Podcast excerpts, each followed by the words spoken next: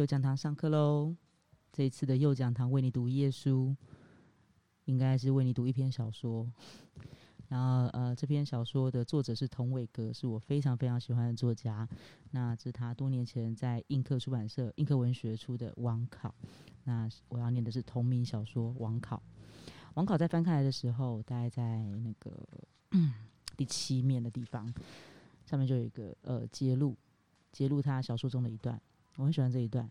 我问祖父：“爱情是什么？”我问他：“人怎么那么愚蠢？”我问：“我们活着为什么？”我。跑来问你干什么？有时候阅读很奇妙，因为短短的几句话，然后就会被就被吸住了，啊，很喜欢很喜欢，然后就不小心找来看，找来看之后发现真的好喜欢，然后不小心就变他书迷了，真是有趣。好的，网考要开始喽。好，关于我祖父如何在一夕之间成为人人惧怕的怪物，据亲历其境的我舅公、祖舅公追忆，事情的经过是这样的。当时本乡三村海村、浦村及三村村人难得一起聚财聚力，翻山越岭十数回，终于由城内尖顶圣王本庙求出圣王正身一尊。当时迎驾北归的父老们，感觉自己敢比值得边随了邓的周仓爷，真个死亦甘愿。然而车驾辅出城界，到了昂子上天山脚下的。冷水诀，停息未久，父老间就起了争端。原来三村都各自建好了圣王庙，谁也不愿在轮流供奉的次序及供奉时间的短长上退让。主舅公说，海村多的是手操莽舟越海峡至东岸运运米，近日来回大气不喘的勇士；浦村的人则是大力哎大刀王捡九头的后裔。男女老少身上绑着两百六十斤重的五炼石去耕作担水，全然不当一回事。果真让这两村的人占了先。倒是他们困着圣王，食言不还，我们拿什么去和他们拼命？主舅公当时在冷水决的湿地上站了半天，站到人都快陷进地底矿坑里了，依旧无法可解，心中很觉凄楚。眼前霍刀哎磨刀霍霍的诸村精英，他想。若果然又起械斗，山村仍是毫无胜算。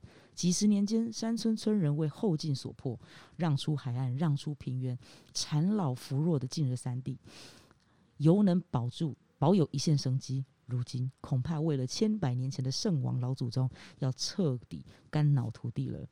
头顶的昂子上天山，山顶蒸腾的雾气射入更高的雨云之中。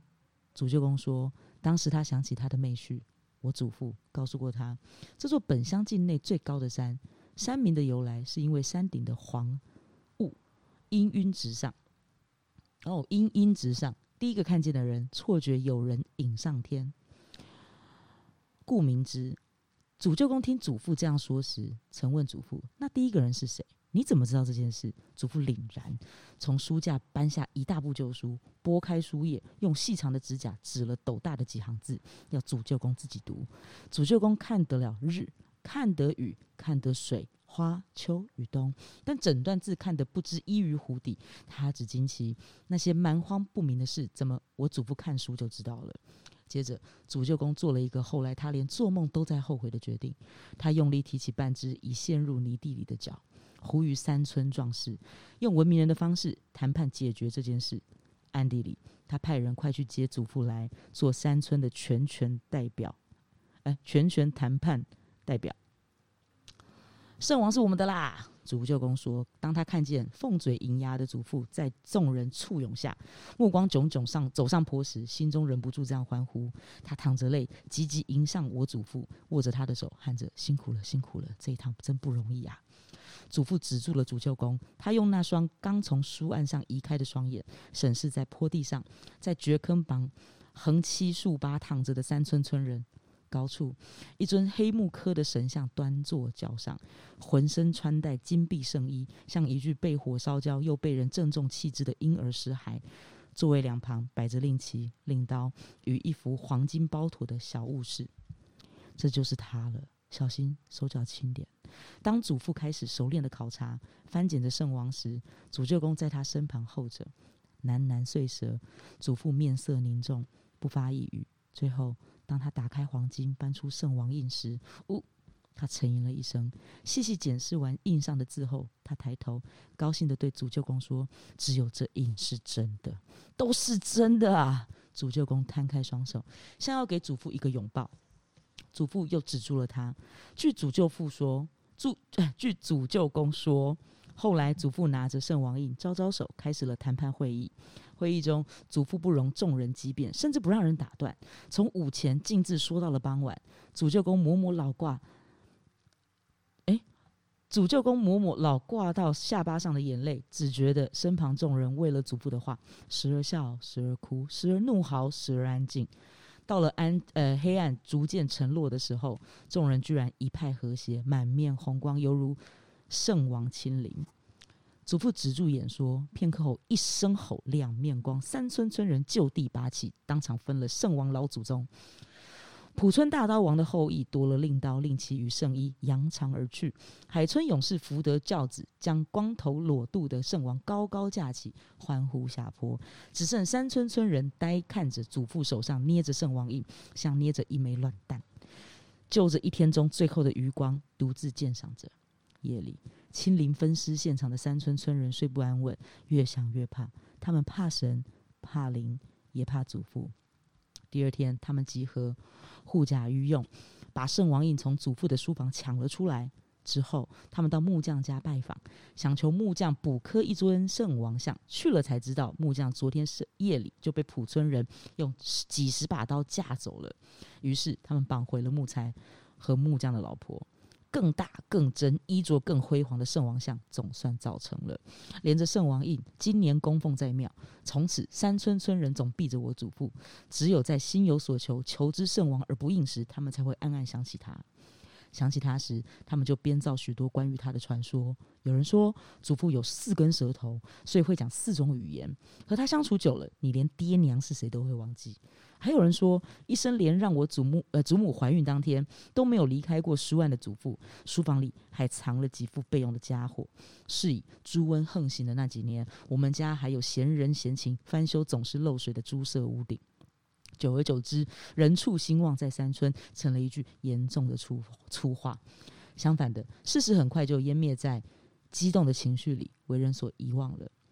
主舅公风吹人倒、行将就木的最后那几年，我总是随时在侧，一抓着机会，我就抽出速记本，细问主舅公：那一天，在我印象中向来绝傲。倔傲沉默的祖父究竟说了什么，能让山村故旧如此痴迷？躺在病床上的祖舅公只是眼泪直掉。他说得了黄气，说的东风，说的芒草、金针、裸珠与瓜屎，但终断不成一一语。有有几次，主舅公甚至将我错认成祖父，激动的昏死过去。今天清早，我收完蟹篓，刚爬出溪谷，远远的就看见我祖父站在马路边。我走上前，发现他穿着我父亲的雨衣、雨鞋，两手环抱我家厨房那一大瓮红砂糖。我问他在干什么，他喘着气，兴致极好的回答我说：“他要去看海。”原本打算沿着公路下山，一直步行到海边，但刚出村口他就累了。所以姑且在此站一会儿，且休息，且等公车。我打量四周，想起了几十年前，这里的确建有一处候车的小亭子，只是后来乘客少了，原本一两个钟头来山村一趟的公车早取消了。小亭子和公车站牌也都不知拆去多久了。我知道，真正的终局就要到来了。终局之前，唯一不变的是。处于公路终点的山村总是在下雨，并不是爽快的倾盆大雨，而是一种从各个物体表面每时每刻不断渗出的毛毛细雨。狗身上下狗毛雨，猫下猫毛雨。山村里的小孩都长大成人，离开山村了，他们婴儿时代的衣物还挂在檐下干不了。我问祖父：“累了吗？”祖父摇摇头，继续静立雨中，闭目养神。汗水浸透他的长衫，贴住了雨衣。我放下水桶，靠着护栏，坐在马路上，等祖父逐渐调稳呼吸。背后溪流，对，湍湍，背后溪流湍湍，鸟鸣声逐渐安静，四周更亮了一点。太阳应该已经完全升起了。此时山村内，三三两两醒过来的人，必定把软软重重的衣服从压弯的竹竿上摘下来，套在身上，带几瓶酒，开始往门前那棵公共大榕树走去。榕树底有一顶石棉瓦与木柱搭起的大棚子。卡拉 OK 大风行的那几年，大家合作在棚子里架了卡拉 OK。后来有流行啊，流行有线电视，他们也翻山越岭的把电视缆线牵进了棚子里。长久失业的村人，日复一日聚在里面喝酒、赌博、争是非、闹选举。一年中总有几回，他们会劳动分驻所几位衣衫不整的警员，开着警笛故障的巡逻车前来树下关切一番。但大致上并没有闹过什么大事。他们只是喜欢一起挤在棚子里，像几团浸在水里的棉花。唯一不同的是，这些潮湿的棉花人，从我的副执掌者，逐渐变成了我的同辈友伴。童年时，我总是光着脚。和同伴在雨中跑来跑去，我们在家里，我们从家里偷出筷子，在沙地挖洞，看着弟弟喷泉密密密密涌出。我们用罐子抓沟渠里的长背虾、软壳蟹，把它们一只一只放进水田里，或者我们从水呃口袋掏出，从身上搓出，从地上抠出一团又一团的烂泥巴球，往三合院的猪舍里甩去，等祖父出来喊我们。每一次。祖父都会从猪舍旁的书房走出来，在门口站好，招招手，用细细的哭腔对我们喊：“快进来，不怕着凉吗？”他向来慢条斯理的，但从他的神情，我们知道他真的着急了。我们不理他，继续对书房和公厕中间的猪舍丢泥巴球。阴暗的猪舍里，猪倒抽鼻子，发出抗议声，我们乐得哈哈大笑。在那个被满山遍野尖芒赤足。榕树和姑婆玉环抱的三合院落，祖父站在房舍末端，满眼满眼都是泥巴。书房门口，他的头上挂着一个木头匾额，旁边几头大猪疯狂的吼叫。泥巴地里，几个小毛头指着匾额问他：“爷爷，上面写什么字？”祖父一字一字回答：“养志斋哈。”小毛头们一人手一双筷子，叽叽叽叽敲着节奏，满头满身冒着没有方向的雨，奔跑着喊着“养猪灾，养猪灾，养猪灾”。祖父物力原位，像一只无可如何的鹤。一直要到很多年后，我才发现，祖父年轻时远近各村村人死亡的原因，第一是肺炎，第二是流行性感冒。因此，当祖父对我们招手喊话时，他恐怕真的以为我们会因为在雨中奔跑而死掉。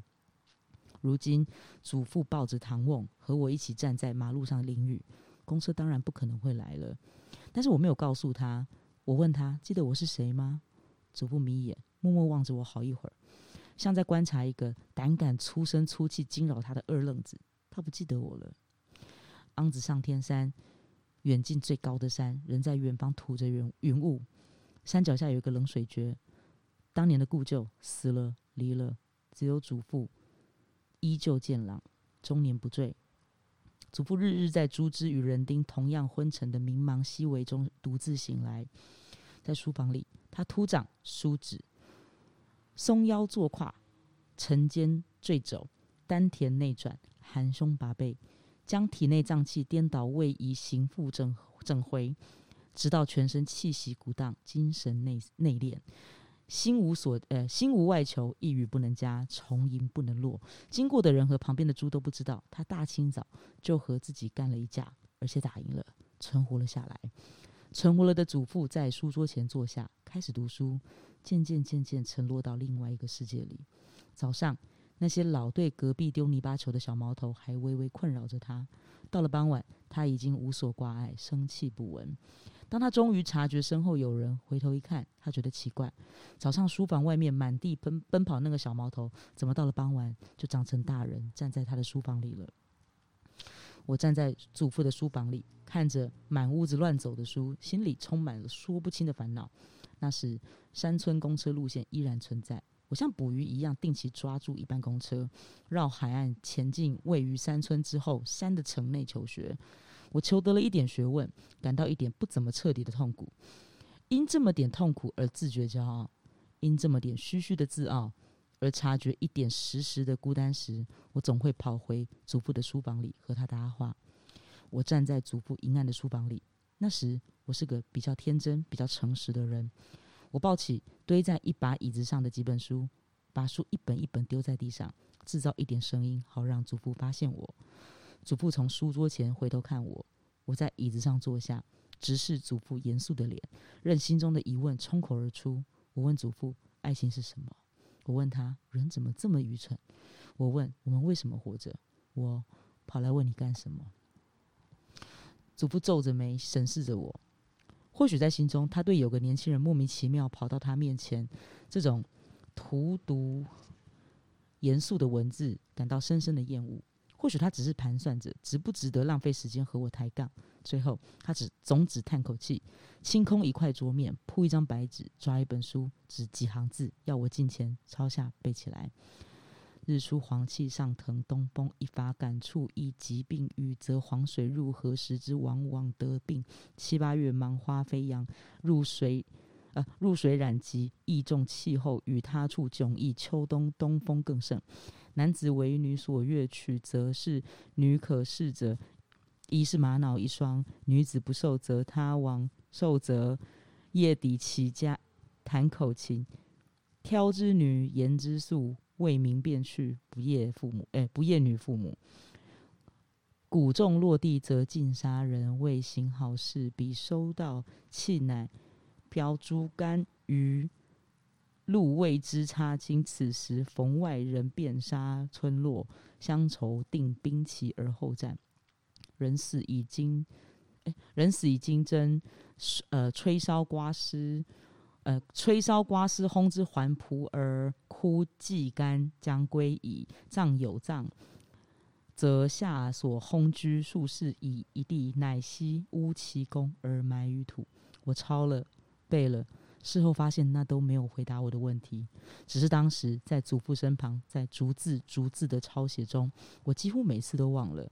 一开始进门时，我心中打算问的到底是什么？阴暗的书房，满地乱走的书。我随手指一本，问祖父：“书里写了什么？哪一本？”祖父没好气的问：“这一本。这本有位诗人想念他死去的女友，写的一部诗。谁知道他的女友根本没死。有天夜里，女友偷偷跑进他的书房，看见书上的诗稿，很受感动。为了让诗人把书写完，女友真的跑到外面，真的自杀死了。旁边这本呢？这本有位圣人晚年隐居在河边写的史书。后来他精神有些错乱。”闷疯了，我想他宣称他遵守呃遵遵循的是周礼，但是死前七天，他个人说他其实是个阉人。在过去那些呢，还是史书一位伟大的阉人写的。他们说你有四根屌，你记错了。他们说我四根舌头八根腰，你说你你有吗？来把这段书抹出来。偶尔兴致好的时候，祖父会清出整张桌面，摊开一卷他手绘的地图，跟我解说他考察的成果。他说：“从前，从前，硫磺来向来封禁，为了防止有人私自盗采作为火器，四季重月，地方官会连同进驻兵井入山，在昂子上天山附近采呃聚集采出了硫磺，就地焚烧。烧硫磺是个苦差事，火一发，黄气蒸郁，入鼻混混闷。诸官员有金银藏身者，不数日子皆黑。”金不胜金，烧不胜烧，只好观银开采。他说，许多年后，他就跟着采矿队来到了山村。那时山村地热，入山采，哎，入山探黄矿必趁半夜，日出即归，还必须时时用糖水洗眼，以防被黄气熏瞎了眼。他说，红砂糖多从海路由汽船辗转而运来。有一次，他曾在海边亲眼看见。运糖汽船搁浅，为防抢夺，船长命令解开货物，尽弃于海。那时那艘船如同夕阳逐渐沉落，海水为之丹红，那是他所见过最美的景象。说着，他张开虎口，比了比地图上的海岸线，然后用手指一一追踪地图上的地名，从低水尾、老山头、呃风赖莲洞、金书廊角、鲫鱼寮、昂子上天，过石记后。九重顶、半雕亭浦后，又回到滴水尾。他说：“这些地点底下，矿坑坑道经脉相连，接驳有序，条理俨然。就是这样，他打通了远近各村，比谁都还要了解这个地方，比那些在地表上生生死死、哭哭笑笑的人还要懂得这个世界。那么，这个地方呢？有一天，我趁隙指了地图上的一个点，问祖父：冷水诀。”那是后来山村地冷了以后所形成的一个无用的水坑。我的意思是你记得吗？冷水诀，我主舅公圣王庙。你对地方宗教有兴趣吗？好，我给你看件有趣的东西。祖父从书架上搬出几大捆纸，他说：“当然，我没有错过对地方宗教的考察。这堆纸记载的是远近各村的庙宇、建成的严格及所供奉的神像。这份是据说本地最灵验的神王光大帝的考据。你知道王光是谁吗？”祖父招招手上一叠几乎就要碎成粉末的旧纸，瞪眼问我。我说：“我不知道。”当然你不知道，祖父说没有人知道，但是总算千辛万苦让我考出来了。王光根本是一个虚构的小说人物，他只出现在明朝一位姓于的读书人的游记里。更有趣在底下，祖父放下纸，从书桌旁拖出一个大木箱，祖父吹吹灰尘，掀开木箱，我看见箱里仍旧封着几大捆纸。这里面，祖父说，我记载的是本地有史以来所发生过的几次重大天灾。你看看最近这份，西历一六四八年，也就是清顺治五年，南明永历二年七月，一个大台风经过本地，把本地仅有的二十四户用茅草和竹竿造成的人家全数吹进海里，无人生还。过了大约二十年以后，本地才又有人居住。那已经到了清康熙年间了，可以说过了当时。此地才有文人猛，翻翻手边前朝前朝贤书，捡出一个人名，奉为神旨，而且居然应验，后代也就因循相信。有趣有趣。说到西历一六四八年的大台风，你知道当时怎么了吗？当时自奉招讨大将军的郑成功，就是趁着这同同一个台风东来压境时，兵出金夏。攻克了泉州和同安，想不到整整十年以后，当他率水陆军十万、战船两百九十艘北上时，在长江口附近又遭遇一次大台风。这次正是覆舟丧失，退回舟山，仅急呃急紧以身保。说到郑成功，你看看桌上的地地图。祖父回身推开桌上杂物，亮出地图。他指着地图上某处问我：“看到地名了吗？”这里叫国胜浦，那是因为我就是在这时悄悄隐退，退出了祖父的书房，从此再没进去过。我不知道必须经过多久，祖父才会回过神来，发现他唯一的听众已经走了。但是我想，就算他终于发现了，他其实也不在乎。现在祖父在我身旁，他已经认不得我了。他怀抱唐望，一心一意等着不可能会来的公车，丝毫不觉有说话的必要。轻轻的。我把水桶里的大蟹一只一只抓出，在马路上放生。沙蟹横行，有几只窜进祖父脚边。我把水桶突然推倒，任它滚动，发出一些湿淋淋的声响。我以为这样能激得祖父想起什么，开个口说些话。但祖父长衫敬礼，像一只鹤。最后一次离开祖父书房的那个傍晚，我走在三合院的泥地上，心中突然想念起童年那双筷子。那时我们像群星无所求的乞丐。由于心眼依旧盖着同一同似一片，即使总是在呃身在雨中，我们还是看不出有什么必然会消失的光与温。叽叽叽叽叽叽叽叽，在那个纸张在雨中命定腐坏的过往山村里，祖父曾确切的对我说：“据他考证，本地约三四百年会有一场毁灭性的灾难，一切会从头来过，人类重活，史书重写。”然而，那不是因为什么神灵作祟的缘故，那只是因为坏掉了的东西就会死掉。然而，祖父补充：不求天启，求之于心。我们依然要努力做些什么，留下些什么。然而，祖父回到他的书案前，指指面前的书，他说：“你还是要记住，文字用你，不是你用文字，因为文字比你活得久。”在那个纸张在雨中命定腐坏的过往山村里。祖父的逻辑像个圆，行动像个圆，信仰也像个完整的圆。任何任何机灵不具意义的往事，都自然而然的被他排除在记忆之外。我知道祖父不曾不会记得，很久以前，我曾经像现在这样陪他等了好久的公车。那是我童年时的某个秋天，祖父带我到海滨街上剪头发，剪完头发，我们一起在海边等公车回山村。公车也许脱班了，也许在路上坏了。那天原本一两个钟头该来一班的公车，我们等上了半天都不见踪影。那天的结局是，祖父决定不再等了。我们一同沿着西边马路走上山，马路新铺柏油，避过山壁，躺进山凹，铺得歪歪斜斜，颠颠簸簸，走在上面，人也像要融化一般。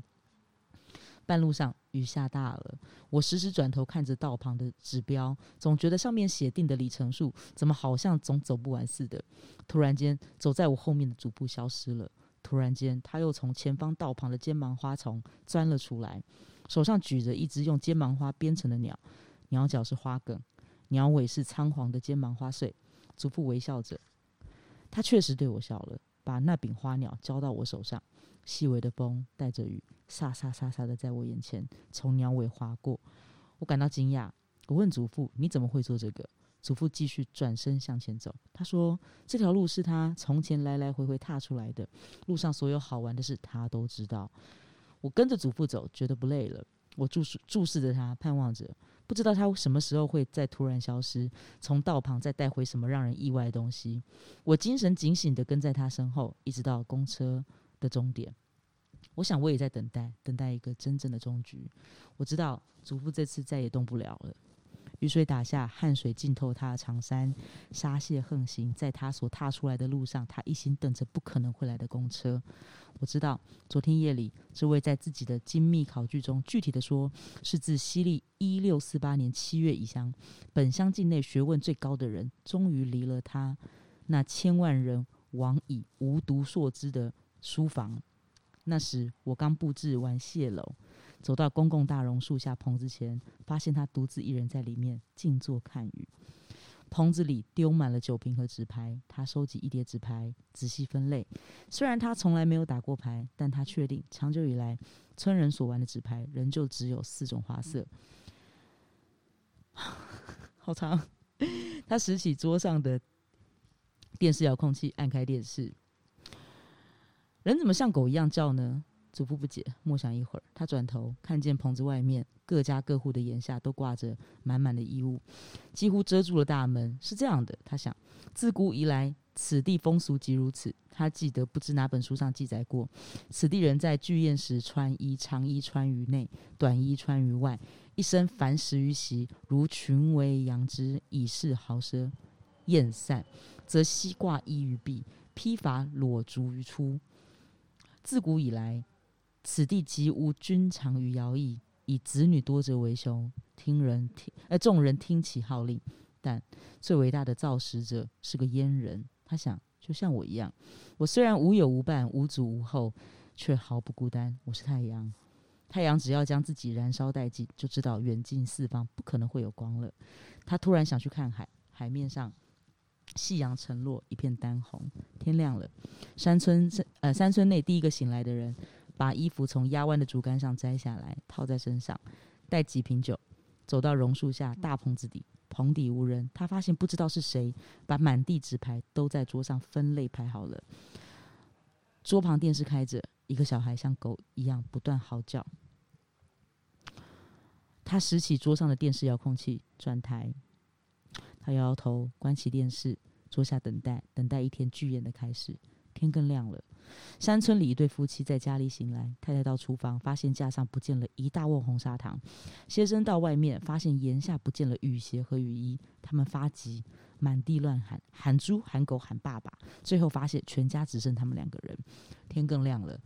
在村口马路边，一对祖孙等公车。祖父不认得孙子，孙子不跟祖父说话。孙子成了一个不那么天真、不那么诚实的人。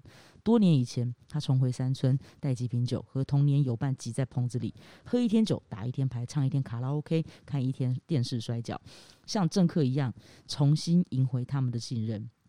在那个或者因为酒的麻痹，或者因为相聚的喧哗而人人不感觉痛苦的棚子底内。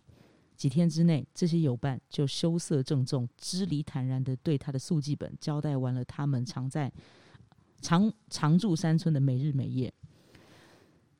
酒酣耳热的童年友伴用长满胡子的脸贴着他执笔的手，涕泪四纵，亲人的问他：“记得吗？小时候有一天，你我。”某某某和某某某曾经相约一起跳河自杀，呃，对他小心翼翼，用友伴没有察觉的方式抽回自己的手背，推推脸上仿佛虚视的眼镜，快速从空中抓一句话搭腔。他说：“对，自杀一直是本地十大死因的第三名。童年，有伴哈哈大笑，用铁拳重重捶在他的胸膛上，并且不忘马上扶住往后倒的他。有伴对他说：“你果然是你祖父的孙子。”孙子猛抬头，发现雨居然停了。许久不见的太阳高高挂在顶头，比最高的山头还高。公车总不来。一头路过的野狗在祖孙面前停下，张开大口，对着太阳疯狂吼叫：“山为之震而无鳞，水为之旱而无涯。”如此片刻有情。祖父听着，直到一切复归沉静，在他心中连成一个圆。